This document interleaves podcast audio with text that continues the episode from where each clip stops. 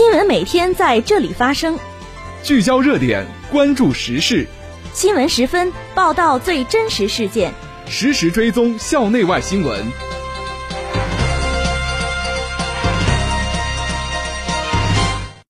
听众朋友，下午好，欢迎收听今天的新闻十分。今天是二零二二年八月二十九号，星期一，农历八月初三。今天夜间到明天白天，聊城地区天气阴，气温十九度到二十五度。首先，让我们关注历史上的今天。一九八三年八月二十九号，苏联宇宙飞船与空间站对接成功。二零零零年八月二十九号，亚太出版商联合会年会首次在中国举行。这次节目的主要内容有：聊城大学中国国际互联网加大学生创新创业大赛省赛中获得佳绩；聊城大学获全省第六批科技副职工作表彰；中国网络文明大会在天津开幕。中国参赛队获国际军事比赛二零二二三个总评第二，两个总评第三。下面请听详细内容。首先是校内新闻。近日，中国国际互联网加大学生创新创业大赛山东省区赛落下帷幕。经过院赛、校赛、省赛、复赛与决赛等环节激烈角逐，我校一个项目斩获金奖，三个项目获得银奖，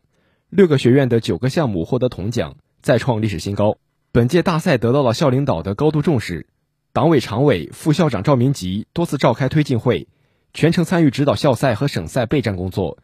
进一步回归和突出育人本质，助力学生在创新创业实践中成长与发展，协同培育辽大人敢闯会创的双创生态体系。下一步，我校将以互联网加大赛为牵引，持续推动我校创新创业教育综合改革，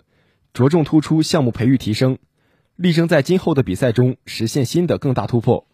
近日，省委人才工作领导小组办公室印发关于表扬山东省第六批科技赋值工作先进单位、先进个人的通报。聊城大学获评先进单位，材料科学与工程学院副教授、挂任深县科技副县长宜修杰获评先进个人。近年来，学校高度重视选派干部人才到地方挂职锻炼，服务基层。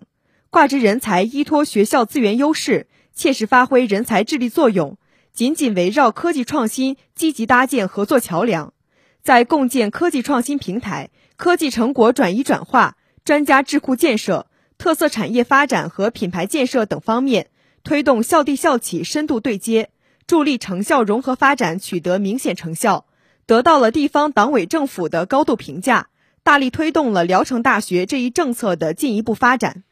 下面是学院快讯。近日，为弘扬伟大建党精神，厚植广大青年学子的爱国情怀，历史文化与旅游学院组织学生线上观看红色云展厅主题活动，盘活全国各地的红色资源，形成红色基因库，献礼建党百年。本次红色云展厅借助互联网技术，详细介绍了各省市的革命纪念馆以及英雄事迹，给观看学生带来了一场红色视听盛宴。近日。法学院召开全体教职工大会，传达学习学校第十一届教代会暨工代会第一次会议精神，部署新学期工作。学院党委书记季昌伟主持会议，院长杨道波传达了王昭峰校长的报告精神，梳理学校下一步重点工作。学院将着力加强人才队伍建设，加大人才引进力度，深入实施光跃人才工程。进一步激发中青年学术骨干教师发展活力，增强科研创新能力。近日，医学院在学院会议室召开全体教职工大会，组织学习学校第十一届教代会暨工代会第一次会议精神，并总结暑期工作，安排部署新学期工作。学院党委书记明辉主持会议。会上，明辉强调，大家要认真领会关书记要求的深化三大融合、着力四个建设等会议精神。对照王校长报告中部署的下一步学校重点工作，为实现医学院快速健康发展卯足干劲。接下来是国内国际新闻。八月二十八号，二零二二年中国网络文明大会在天津开幕。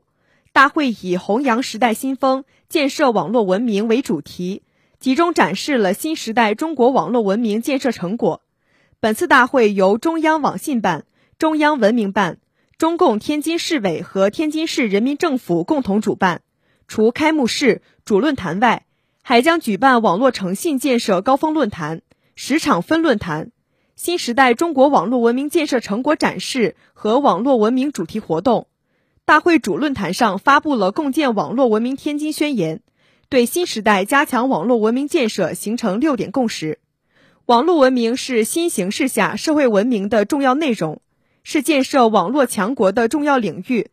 大会交流各界网络文明共建经验，共谋网络文明时代篇章，倡导以时代新风塑造和净化网络空间，共建网上美好精神家园。八月二十八号，中央纪委国家监委公布了七月全国查处违反中央八项规定精神问题汇总情况，同时刊发评论文章指出，中秋国庆节前必须高度警惕天价月饼过度包装、违规搭售礼品、助长享乐奢靡风气的现象，高度关注谢卡谢券违规泛滥发行、流通诱发四风和腐败的风险。文章强调，各级纪检监察机关要继续加强与职能部门的协作，预防在前。坚决遏制涉及月饼、谢卡谢券四风问题，要把握不同地区、不同领域、不同层级节日四风问题的突出表现，精准施策、靶向治疗，严肃纠正落实过紧日子要求不到位的行为，以具体问题的解决持续推动作风转变，管出习惯，抓出成效，化风成俗。近日，为把学习贯彻习近平强军思想不断引向深入，中共中央宣传部、中央军委政治工作部。组织编写了《习近平强军思想学习问答》一书，已由解放军出版社、人民出版社联合出版，即日起在全国发行。问答紧跟强军实践发展步伐，聚焦理论热点难点，回应现实关心关切，以问答体形式全面系统展现了习近平强军思想的重大意义、科学体系、丰富内涵和实践要求，帮助广大官兵和干部群众。更加深入学习领会新时代党的创新理论，更加自觉用以武装头脑，指导实践，推动工作。内容丰富，形式新颖，图文并茂，通俗易懂，是广大官兵和干部群众深入学习习近平强军思想的重要辅助读物。八月二十八号，国际军事比赛二零二二闭幕式在俄罗斯莫斯科州郊外的爱国者公园举行。今年，陆军、海军、空军、火箭军。战略支援部队亮相国际军事比赛，在国内，陆军承办苏沃洛夫突击步战车组比赛、安全路线工程兵扫雷专业比赛两个项目。